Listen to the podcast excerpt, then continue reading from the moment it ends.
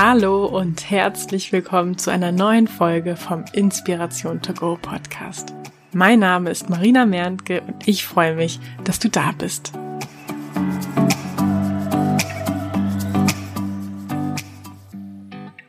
Wie finde ich meine Berufung? Heute möchte ich mit dir darüber sprechen, wie man seine Berufung finden kann. Denn ich habe den Eindruck, dass immer mehr Menschen sich nach Erfüllung sehen und mir ging es jahrelang auch so, dass ich mich beruflich irgendwie nicht erfüllt gefühlt habe. Irgendwie war da immer so dieses Gefühl, noch nicht angekommen zu sein, dass das noch nicht die Endstation sein kann, dass ich den für mich idealen Job noch nicht gefunden hatte. Und zudem hatte ich auch mehr und mehr das Bedürfnis, meine Zeit, meine Arbeit und meine Energie in etwas Sinnstiftendes zu investieren. Vor meiner Selbstständigkeit habe ich als Angestellte im Firmenvertrieb gearbeitet. Meine Hauptaufgabe bestand also darin, Kunden, also Firmen, davon zu überzeugen, mit meinem Arbeitgeber zu arbeiten und ihrem ja, aktuellen Partner, also unserer Konkurrenz, den Laufpass zu geben. Und natürlich auch dafür Sorge zu tragen, dass die Kunden dann auch bei uns blieben. Und ja, ehrlich gesagt, besonders sinnstiftend erfüllend kam mir diese Tätigkeit eben nicht vor. Und trotzdem war ich aber noch meilenweit entfernt davon oder ja, ich hatte einfach damals auch nicht diesen dringenden Wunsch, ehrlich gesagt, meine Berufung zu finden. Denn damals kannte ich kaum jemanden, der seine Berufung kannte, ihr folgte oder großartig auch über dieses Thema gesprochen hat. Und dennoch würde ich behaupten, inzwischen meine Berufung gefunden zu haben. Es war nicht so, dass ich jetzt eines Morgens aufgewacht bin und dachte, ja, das ist sie, meine Berufung. Das war mehr so ein Prozess, ein Weg, der sich Stück für Stück ergeben hat. Und ja, auch durch den Austausch mit anderen, die ihre Berufung bereits gefunden haben und sie leben, hat sich diese Erfahrung auch bestätigt. Deswegen bin ich fest davon überzeugt, dass es eben nicht den einen Weg gibt, seine Berufung zu finden, sondern eben verschiedene Wege. Und daher möchte ich heute mit dir drei mögliche Wege zum Berufung finden besprechen. Weg Nummer eins.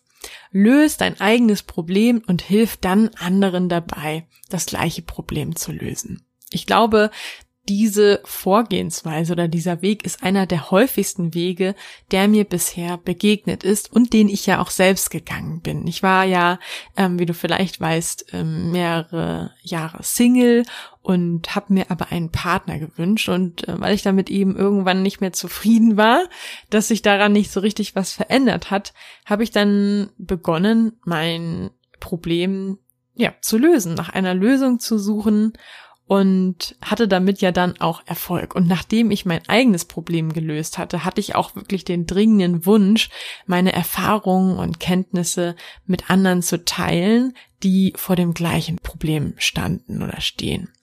Ähm, ja, und dann habe ich einen Blog gestartet und habe einfach angefangen, anderen Singles zu helfen. Habe dann auch ähm, eine Coaching-Ausbildung gemacht und Schritt für Schritt dann Frag Marie aufgebaut. Und das Tolle an diesem Weg, seine Berufung zu finden, ähm, finde ich, ist, dass man ja dabei überhaupt nichts zu verlieren hat. Denn im schlimmsten Fall stellt man am Ende einfach nur fest, dass es sich nicht um die eigene Berufung handelt, aber hat immerhin ein Problem weniger. Und ja, normalerweise halte ich dich ja nicht dazu an, oder beziehungsweise normalerweise halte ich dich ja dazu an, stets deine Gedanken auf die Lösung zu fokussieren. Heute mache ich davon mal eine Ausnahme. Also heute darfst du gerne einmal intensiv äh, darüber nachdenken, für welche Probleme du gerne eine Lösung hättest oder für welche deiner Probleme du dir gerne eine Lösung wünscht. Und ja, interessant an meiner Geschichte ist vielleicht noch, dass sich mit der Zeit immer mehr herauskristallisiert hat, dass Singles auf ihrem Weg in eine Beziehung zu unterstützen eigentlich dann nur ein Teilbereich meiner Berufung ist und war.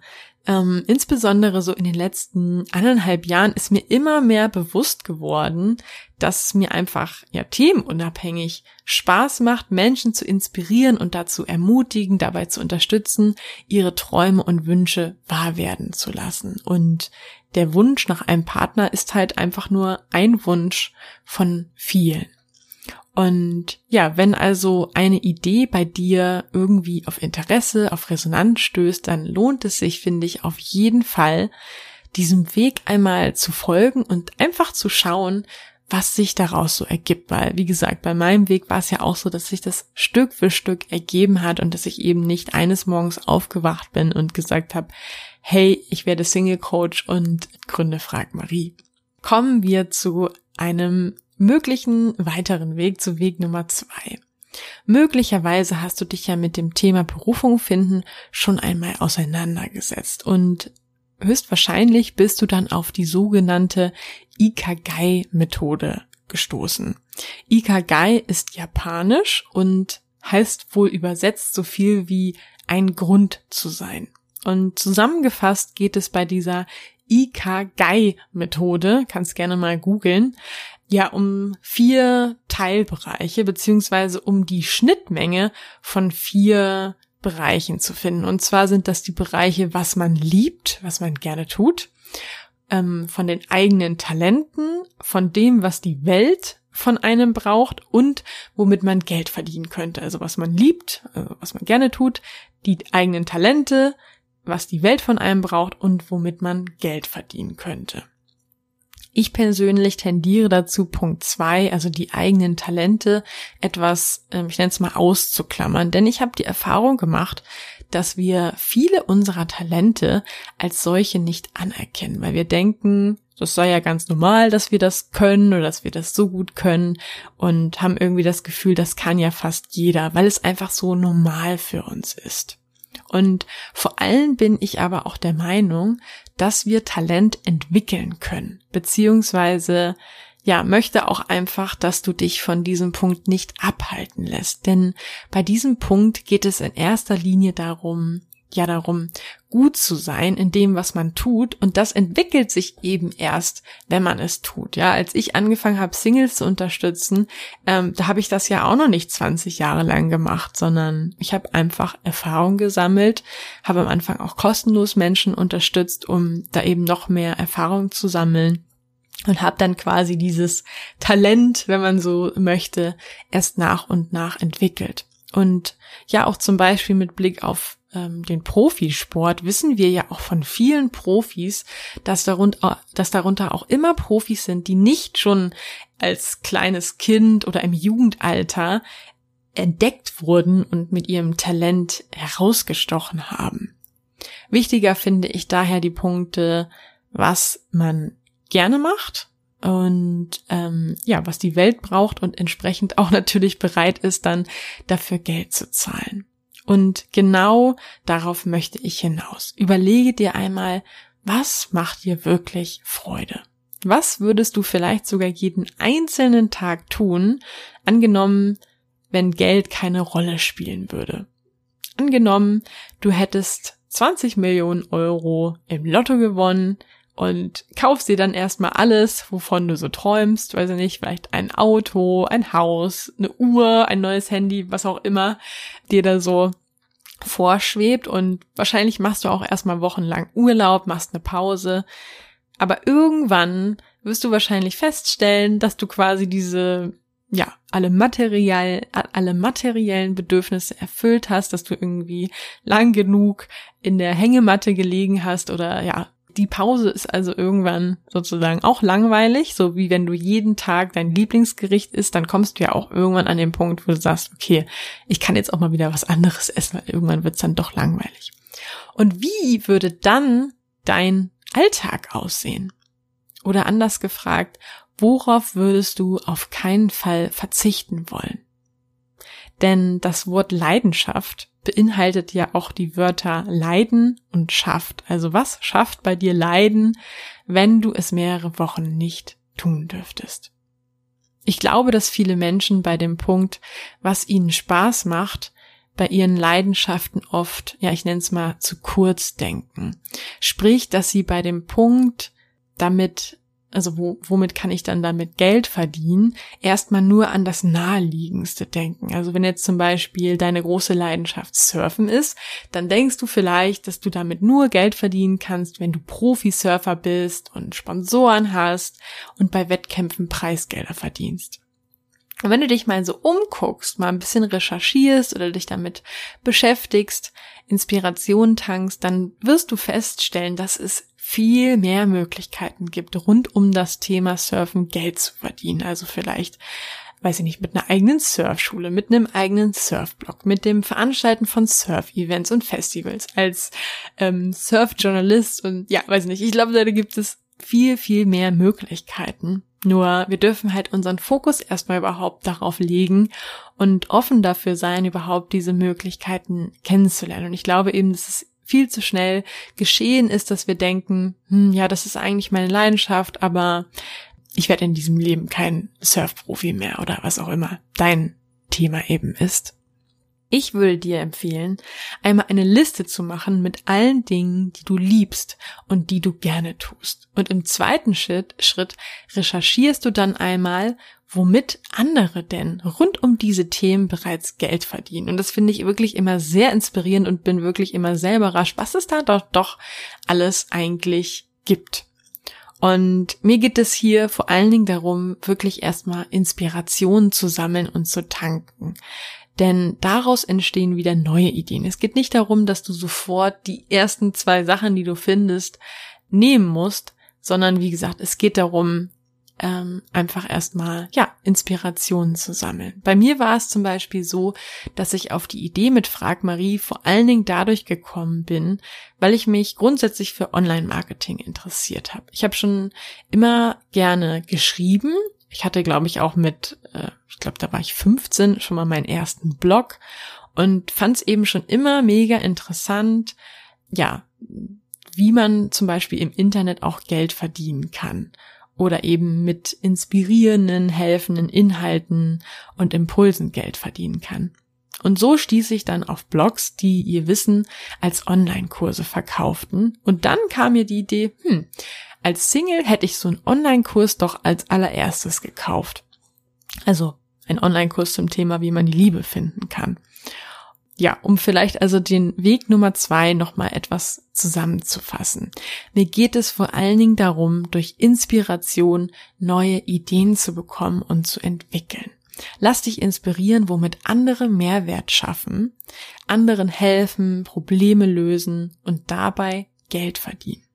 Und dein Unterbewusstsein macht dann den Rest, stellt Verknüpfungen her, entwickelt neue Ideen oder zeigt dir auf, was du noch besser machen kannst als die bereits bestehenden Angebote. Und das finde ich übrigens auch einen wichtigen Punkt, denn oft höre ich, ja, ich würde ja gerne das und das machen, aber das gibt es schon.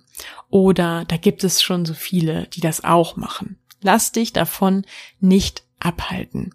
Beispielsweise Restaurants, die gibt es ja auch wie Sand am Meer und immer wieder machen aber neue Restaurants auf und äh, die können auch dann gut davon leben und sind erfolgreich. Also wenn es etwas schon gibt, dann ist das ja nur ein Beweis dafür, dass es auch entsprechenden Bedarf gibt und ja, dass Menschen bereit sind, dafür Geld auszugeben. Und ganz viele erfolgreiche Geschäftsideen basieren ja gar nicht immer auf einer innovativen Idee, die es noch nie gegeben hat, sondern darauf, dass sie einfach etwas anders oder etwas besser machen. Ich möchte mit dir jetzt noch einen dritten Weg zum ja, Berufung finden besprechen. Wenn du langfristig von einer Berufung leben möchtest, dann wäre es ja von Vorteil, wenn du auch damit Geld verdienen kannst, oder? Sprich, wenn irgendwer, sei es eine Person, ein Verein oder eine Firma, auch bereit ist, dafür Geld auszugeben. Es geht also um ein Tauschgeschäft. Geld gegen Mehrwert. Geld gegen Hilfe. Und dieser Mehrwert beziehungsweise diese Hilfe kann ja alles Mögliche sein. Zum Beispiel ein Produkt, eine Dienstleistung, eine Zeitersparnis und so weiter. Überlege dir also gerne einmal, wobei wollten andere Menschen bisher deine Hilfe? Und vielleicht magst du dir auch hier mal einen Zettel und einen Stift nehmen und einfach mal drauf losschreiben. Jeder Einfall zählt. Schreib einfach alles auf. Zum Beispiel, ähm, hast du jemandem beim Umzug geholfen oder bei den Hausaufgaben, beim Blumengießen, vielleicht hast du jemandem einen Rat gegeben ähm, oder ihm technisch geholfen mit seinem Handy oder einer bestimmten Software. Und ich empfehle dir wirklich, einfach mal in Anführungsstrichen stumpf wirklich alles aufzuschreiben, was dir einfällt, ohne es zu bewerten, bis du mindestens auf 30 Dinge kommst. Also du schreibst einfach weg, ohne nachzudenken, gleich das nächste, was dir einfällt, bis du auf 30 Dinge kommst. Hier zählt wirklich nicht die Qualität, sondern die Quantität. Vielleicht hast du auch Lust, dir einen Wecker zu machen, äh, also einen Wecker zu stellen, vielleicht auf 10 Minuten, dass du dir wirklich vornimmst, bis dieser Wecker klingelt, wirst du dir eine Sache nach der anderen ähm, überlegen und aufschreiben. Und auch hier geht es wieder nicht darum, dass dann Nummer 5 oder Nummer 10 deine Berufung ist, sondern um eben diesen, ich nenne ihn mal, kreativen Prozess in Gang zu setzen. Denn zum einen wird dein Unterbewusstsein danach, Unterbewusstsein danach weitere Beispiele suchen, also ohne dass du groß was tust. Und so fallen dir dann später unter der Dusche, im Auto, beim Spazierengehen oder wo auch immer auf einmal quasi aus dem Nichts noch weitere Ideen und Beispiele ein. Und es geht hier auch darum, wieder deine, ja, deinen Wahrnehmungsfilter entsprechend zu setzen. Denn wenn du dich mit einem Thema beschäftigst und Inspiration sammelst, dann werden dir auch in nächster Zeit noch weitere Impulse hierzu, ja, wieder scheinbar zufällig auffallen, weil dein Filter entsprechend gesetzt ist ja, das waren jetzt erstmal die drei Wege, deine Berufung zu finden, die ich mit dir teilen wollte. Und jetzt bist du dran, wenn du magst. Lass uns gerne gemeinsam unterstützen. Ich habe ja in den vorherigen Folgen schon mal gesagt, dass ich es einfach total toll und inspirierend finden würde, wenn wir wirklich hier als gemeinsame Community uns gegenseitig unterstützen. Von daher komm jetzt gerne rüber zu Instagram. Dort findest du mein Profil unter Marina bei Insta, alles zusammengeschrieben, Marina bei Insta. Und Teile unter dem Post zu der heutigen Folge deine Gedanken. Was sind deine Gedanken zum Thema Berufung finden? Wie wichtig ist es dir, deine Berufung zu finden? Hast du deine Berufung vielleicht schon gefunden? Und falls ja, wie? Ich freue mich von dir zu hören beziehungsweise zu lesen, freue mich auf den Austausch und ja, einige haben sich ja auch schon bei mir gemeldet und haben gesagt, sie würden sich wirklich wahnsinnig freuen, sich noch mit mehr Menschen aus der Community auszutauschen. Ich überlege schon, ob wir vielleicht noch zusätzlich so eine Facebook-Gruppe machen. Ähm, schreib mir auch dazu gerne mal deine Meinung, ob wir das vielleicht gemeinsam machen wollen. Dann ähm, hätte ich da auf jeden Fall auch Lust zu. Und ich würde sagen, jetzt erstmal viel Freude mit den heutigen Impulsen und Aufgaben, wenn du so willst. Ich wünsche dir jetzt noch einen wunderbaren Tag oder Abend, je nachdem, wann du diesen Podcast hörst. Tschüss!